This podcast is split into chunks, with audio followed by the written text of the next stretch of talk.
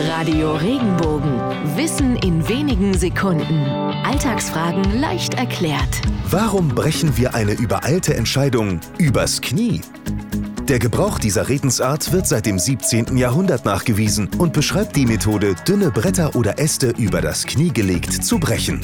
Dabei entsteht aber kein sauberer Schnitt, sondern die Bruchstelle ist unregelmäßig. Bevor man also etwas übers Knie bricht, sollte man in Ruhe vorher überlegen und nicht übereilt reagieren, um dabei keine Fehler zu machen oder eine Entscheidung im Nachhinein zu bereuen.